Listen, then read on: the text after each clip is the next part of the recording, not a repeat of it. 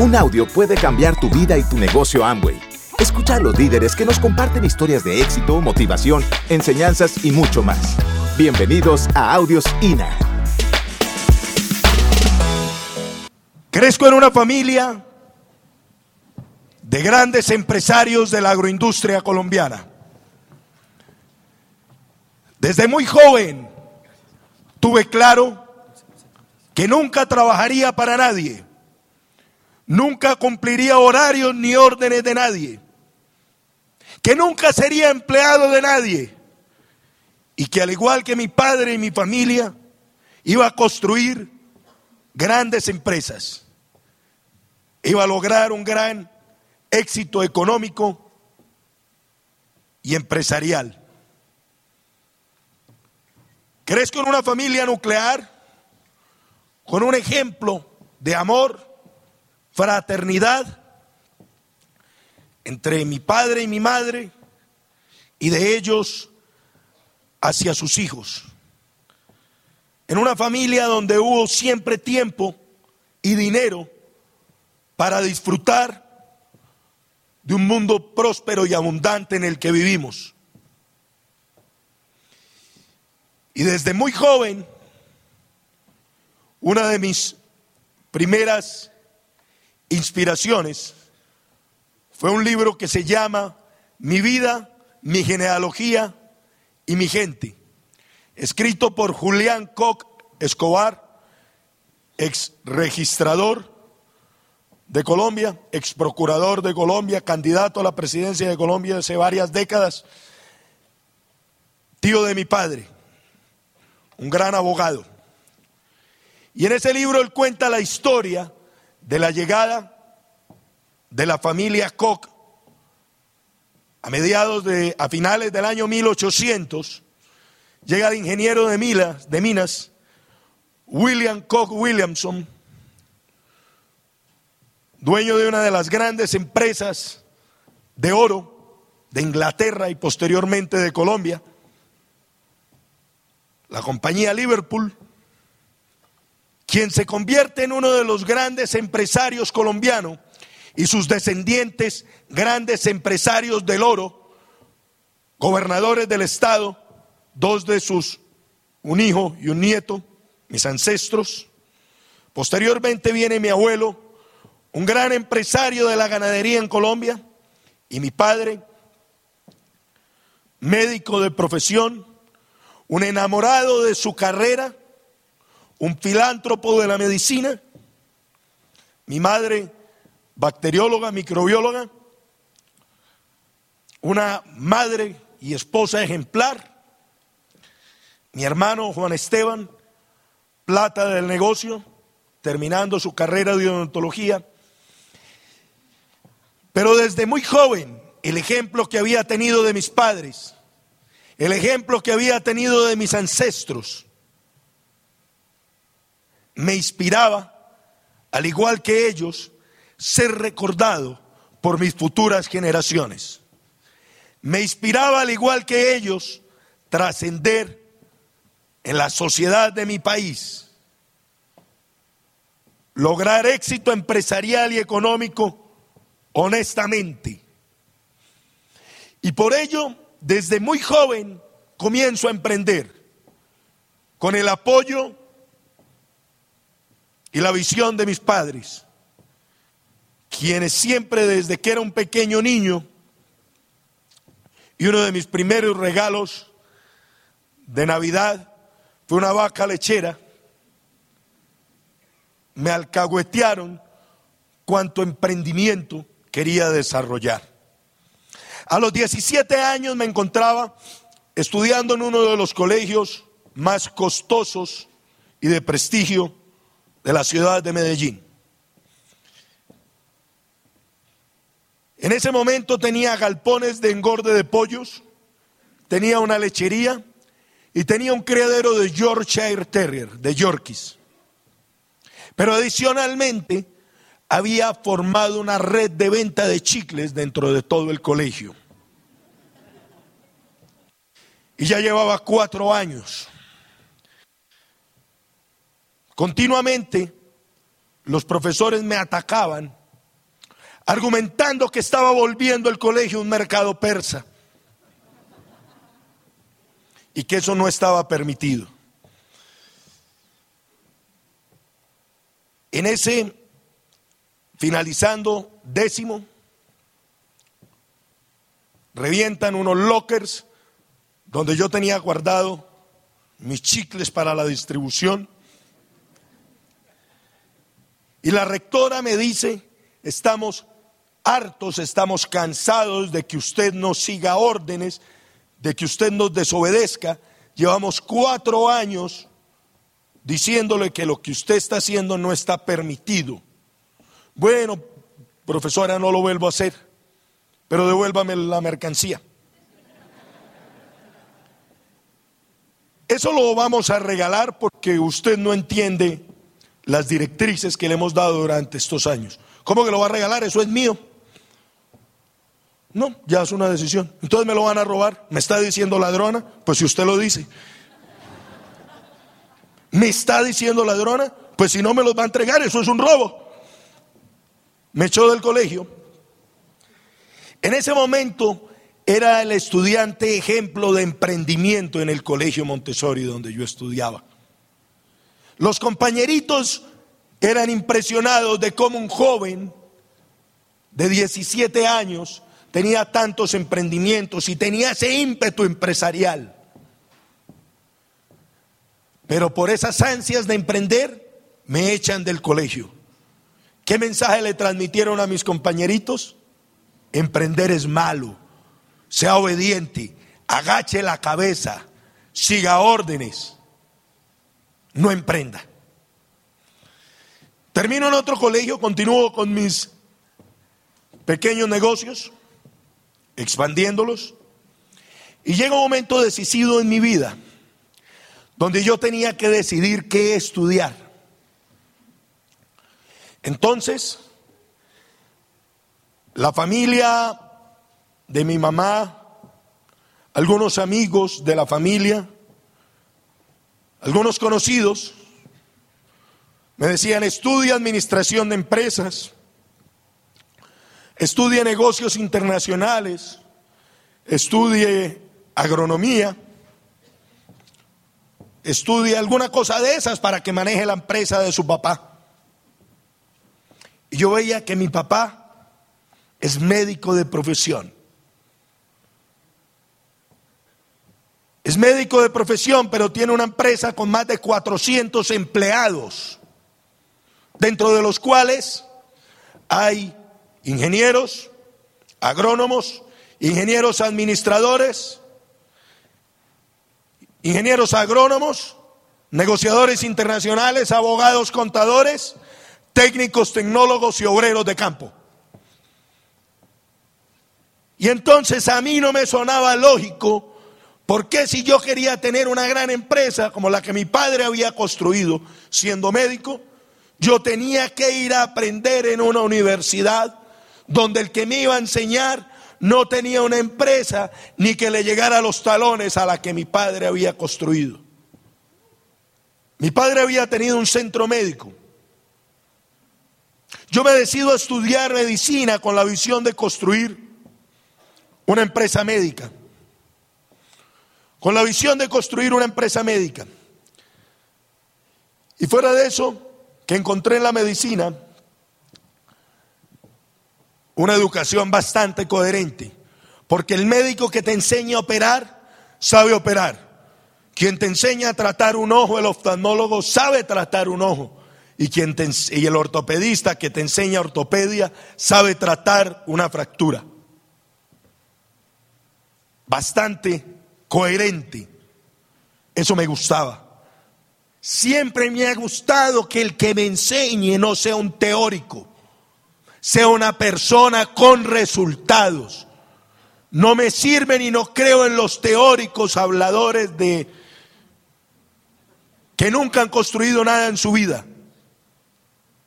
Creo en las personas que lo que enseñan ya lo han hecho ellos. Y empiezo a estudiar medicina. Era un estudiante bastante atípico. Y en esas conozco una pareja una pareja de directores de la universidad. Sergio Castro, un médico especialista en farmacodependencia.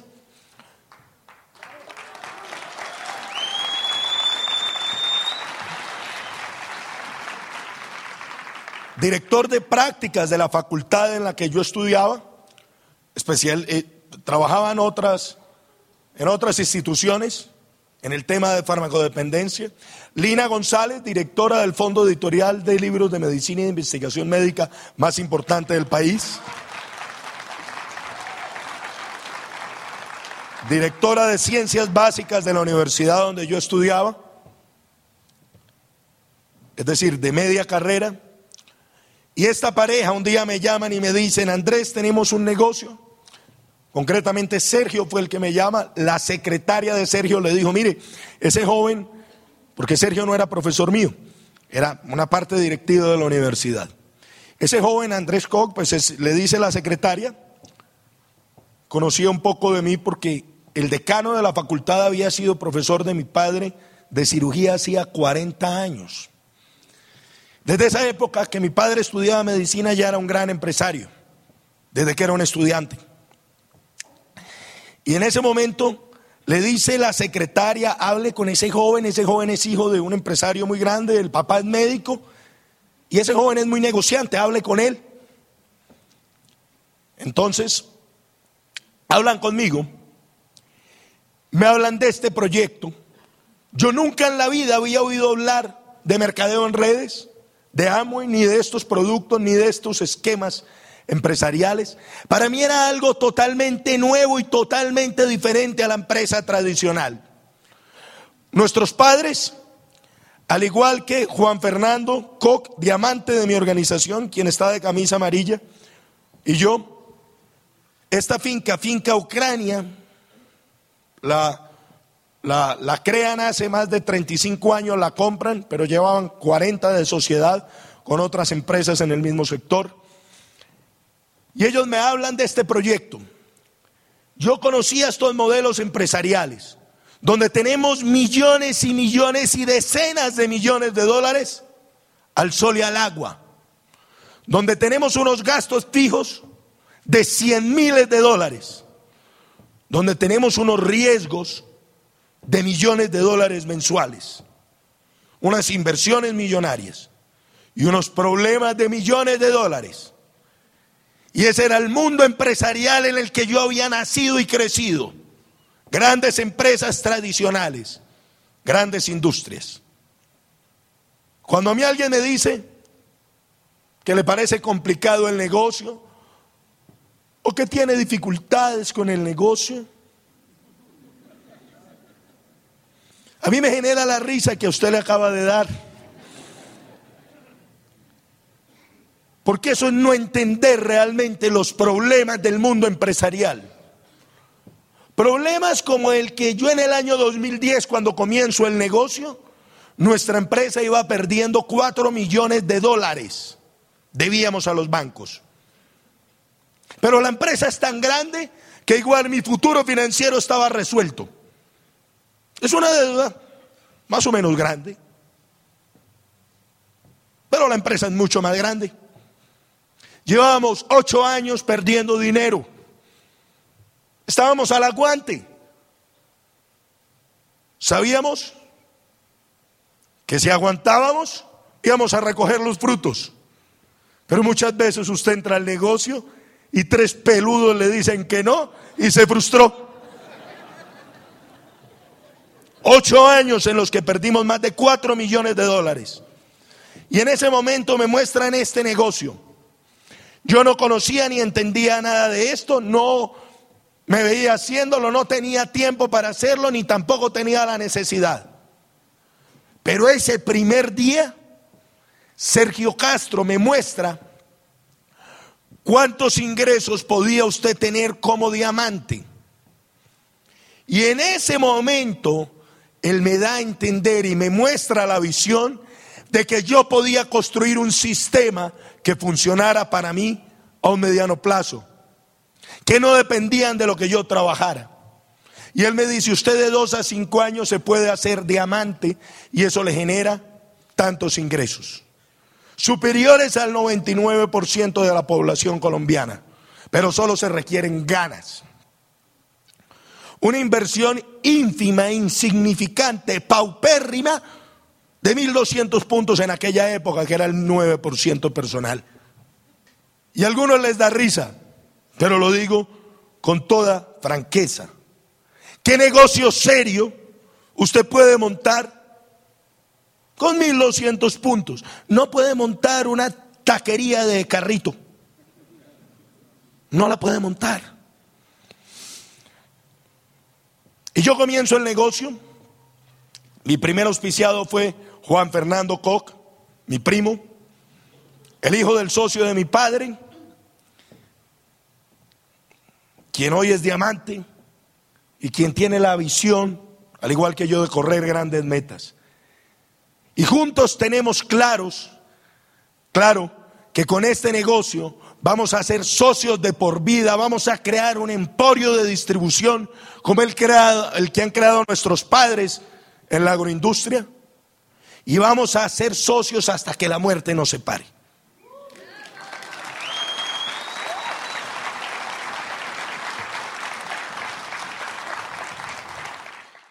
Y a los 19 años me dicen que habían personas que podían calificar el primer mes al nivel de plata. Yo no sabía que era eso. Me dijeron que era facturar 10 mil puntos, conviértalo a su moneda. Me dijeron que si lograba eso, me generaba ingresos superiores a lo que se ganaba un médico general en Colombia. A los 19 años con mis negocios, ya me ganaba más que mis profesores de medicina. No conocía nada de esto. Con mis tres pequeños negocios. Ya me ganaba más que ellos. Y me dicen, si usted califica plata, el primer mes puede generar más ingresos del sueldo de un médico general. Y yo le dije, él me dijo que había gente en Medellín y en Colombia y en el mundo entero que lo había hecho el primer mes. Yo le dije, médico, de lo que usted me está hablando yo no entiendo nada. Pero si usted me dice que hay gente en Medellín y en Colombia que ya lo ha hecho en un mes, yo también lo voy a hacer en un mes. Estudiaba medicina y tenía tres negocios. Cuando comienzo a desarrollar el negocio, hablo con mi padre. Papi, entré a este negocio. Entré a un negocio que se llama Amway. Y mi padre me mira y me dice que eso no era un negocio serio que eso era una venta de cacharros por catálogo de señora desocupada. Que yo estaba estudiando medicina, que era una carrera seria. Que nosotros teníamos una empresa de millones de dólares. Que yo tenía varios negocios que él me había ayudado a montar. Que no perdiera tiempo vendiendo cacharros. Yo le dije, mira papi, ¿tú qué sabes de esto? Nada, pero no creo en negocitos de catálogo. Le dije, papi, yo te quiero y te admiro mucho, pero tú de esto no sabes nada, entonces no hables de lo que no sabes. Me dijo, haga lo que se le dé la gana entonces. Eso voy a hacer, papi. Casi siempre lo había hecho.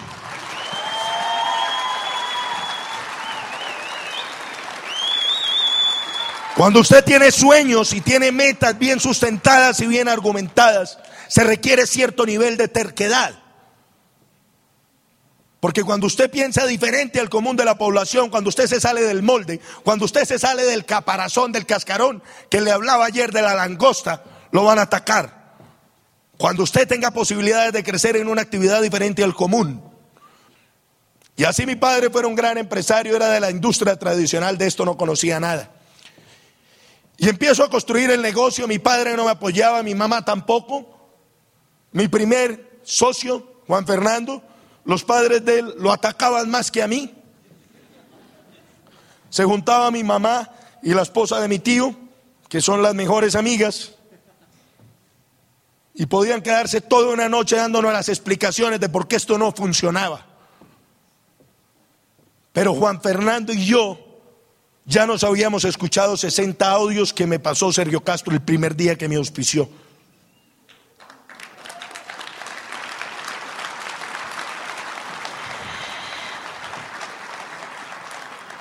Y yo en esos 60 audios había entendido que había gente de todas las edades, niveles socioeconómicos y características, y de diferentes lugares, regiones y países, que con esto habían triunfado. Yo ya había estudiado el proyecto y entendía que teníamos el socio número uno, el respaldo a la trayectoria que había. Y sabía que si no triunfaba, la única culpa iba a ser mía y que los equivocados eran ellos. Pero que la única forma de callarle la boca era con resultados. En ocasiones tu familia y tus seres queridos te van a atacar por protegerte. Porque mis padres no lo hacían a mal, ellos de esto no sabían nada. La gente habla de esto con la seguridad que le da la ignorancia. Y por eso mis padres me atacaban, queriéndome proteger. Y por eso tu familia de pronto te ataca. Pero tú simplemente te la has pasado con palabrerías baratas, días, meses y años, y no les demuestras resultados. Y a los 19 años en toda Colombia, en el año 2010, no había un solo joven de 18 o 30 años del nivel de plata o superior. Todos eran personas mayores de 30 años. Y yo empiezo a encontrar un nicho de mercado muy interesante. Un nicho de mercado de jóvenes, universitarios. Y empiezo a hablarle a todos mis compañeros del colegio, del que me habían echado y donde terminé. A todos mis profesores, a todos mis compañeros de la universidad a todos mis amigos. Yo le tengo que confesar, la gente me conocía como el hijo de un gran empresario y como un joven emprendedor. Y al que yo le hablaba, decía, pues si Coque está haciendo eso, eso debe ser verdad. Yo había desarrollado la visión que Sergio Castro me vendió ese primer día. Él me vendió la visión de hacerme diamante, de hacerme exitoso empresarial y económicamente con esto, sin los problemas de la empresa de mi familia. Y yo compré esa visión y me aferré a esa visión. Me aferré a esa visión de tal forma que no lo he dudado ni un segundo en todo el camino. Que en el proceso me han dicho que no y la gente se me ha rajado, claro, al igual que a ti. Pero yo entendí que hacía parte del proceso porque estaba enfocado en el resultado. A los seis meses califico platino rubí con mi primera pata calificada, Juan Fernando Koch. Platino rubí con una buena frontalidad ya me daba buen dinero. El primer mes mi papá me dijo, vamos a ver hasta cuánto le dura la dicha. El segundo mes dijo, bueno, vamos a ver si sigue, si sigue eso. Al sexto mes califiqué platino rubí y mi papá me dijo, bueno, eso como que se iba a resultar cierto. Y mi padre, quien el primer, segundo mes me atacó, no entendía el proyecto. Mi mamá igual. A mi mamá la puse como cotitular, porque yo sabía que habían unos viajes, que ese primer año había un crucero por el Caribe, igual que el que usted así esté hoy comenzando el negocio, puede estar en diciembre del año 2018. Porque mi primo calificó yo había entrado a finales del año 2009 y mi primo calificó a comienzos del año 2010. Y ese año estuvimos los dos en el crucero por el Caribe.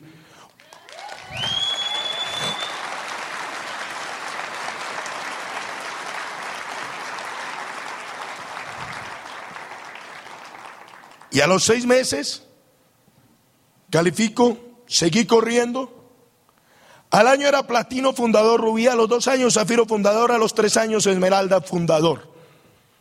Y el 31 de agosto del año 2017 llega la gran fecha, la calificación diamante.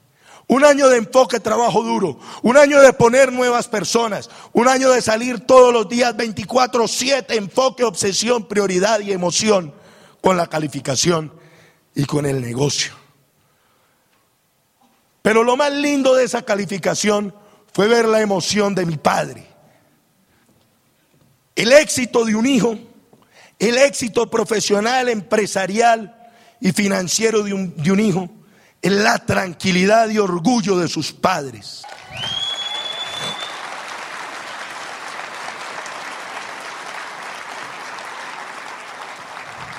Me dijeron, haga tres listas. Todos los compañeros, amigos, familiares, conocidos suyos. Pero esas listas se le van a acabar. Y efectivamente esas listas se fueron acabando.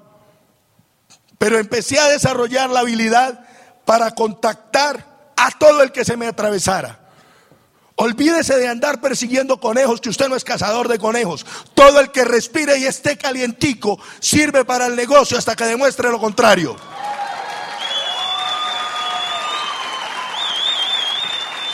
Todo el que me da papaya, lo contacto. Todo el que me da la oportunidad, lo contacto. Profesional y empresarialmente, con postura, la clave para usted contactar se llama postura. Postura es que usted le transmita a la persona que está contactando que usted es el que le está ayudando. Usted no necesita de nadie en especial. Usted es el que le está ayudando al que le muestre este negocio. Esto es de promedios y de probabilidades. Háblele al suficiente número de gente para que lo suficiente le digan que no, para que entren los suficientes, se rajen los suficientes y queden los que son. Y no se estrese por el resto. Ya le estoy hablando. De 10 a los que les dé el plan, 4 le van a decir que no, 6 le van a decir que sí, 3 no le van a volver a contestar. Van a entrar tres y solo va a servir uno, que es el que se educa. Ya sabe que tiene que dar muchas veces 10 planes para que queden muchos uno. Para ser diamante necesita seis buenos, necesita seis buenos. No se preocupe por el no, no se preocupe por el negativo. Hace parte del proceso. El mejor seguimiento que usted puede hacer es conectar a estas personas total y absolutamente con la educación, a escuchar un audio diariamente, a leer diariamente, asistir a una orientación empresarial semanal, a un seminario mensual, a una convención cada cuatro meses y a estar pegado a todos los entrenamientos que le proponga su equipo. Y hay personas que me preguntan, ¿esto es obligatorio? Yo le pregunto, ¿usted fue a la universidad? Sí, cuando fue a la universidad fue y le preguntó al decano que si era obligatorio venir a clase. No, ¿cómo se le ocurre? ¿Para qué me pregunta pendejadas entonces?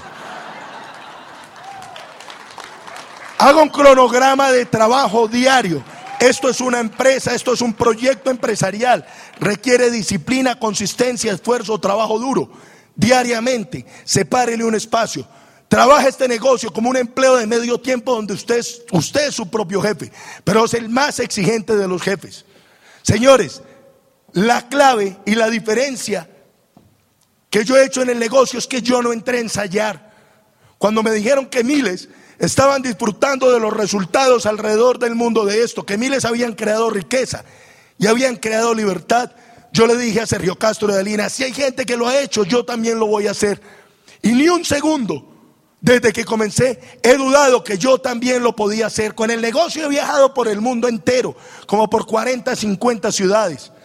Con el negocio me he comprado los carros de lujo que he querido. Con el negocio he hecho inversiones y he disfrutado la vida en libertad absoluta. Nadie domina mi tiempo, nadie maneja mi vida. Yo tomo las decisiones de cómo quiero vivir mi vida en libertad. Señores, decídase, tome la determinación, es el momento de cambiar, sáquese, bote ese caparazón que no lo deja crecer, tome la decisión de crecer, comprométase. En este negocio no hay que ensayar, solo hay que entrar a hacer las cosas correctamente durante el tiempo necesario y un día lo estaremos reconociendo en una tarima de Medellín y recibiendo como nuevo diamante de Puebla, México, dictando una convención a mi organización. Gracias por escucharnos. Te esperamos en el siguiente Audio INA.